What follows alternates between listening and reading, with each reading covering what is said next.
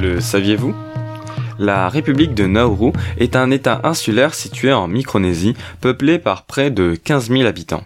Cette petite île d'à peine 21 km que l'on pourrait penser semblable à tout autre, a pourtant une histoire riche et tragique que je vais vous conter.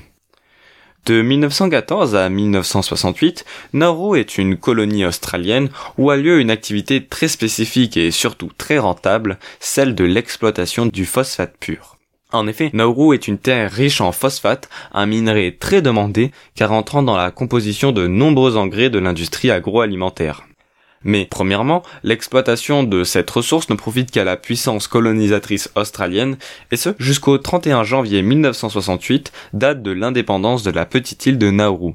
À partir de là, les choses vont s'emballer, puisque les énormes profits engendrés par l'exploitation du phosphate vont revenir au petit État et considérablement enrichir les Nauruans tout en changeant radicalement leur mode de vie.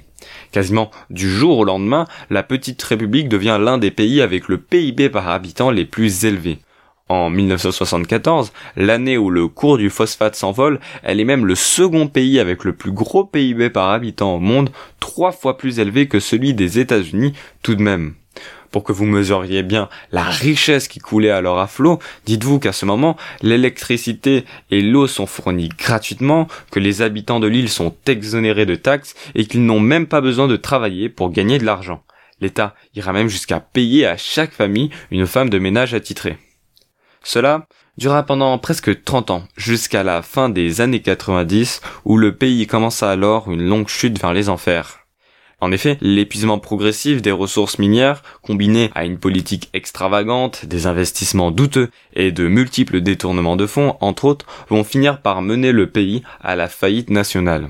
Aujourd'hui, Nauru est l'un des États les plus pauvres au monde, 90% de la population est au chômage et 95% est en surpoids avec des taux d'obésité morbide atteignant des sommets, et ce, à cause des mauvaises habitudes de surconsommation prises avec le temps. Finalement, Nauru, entre surexploitation écologique et hyperconsumérisme, nous montre que, mal gérée, une situation de rêve peut vite tourner au cauchemar.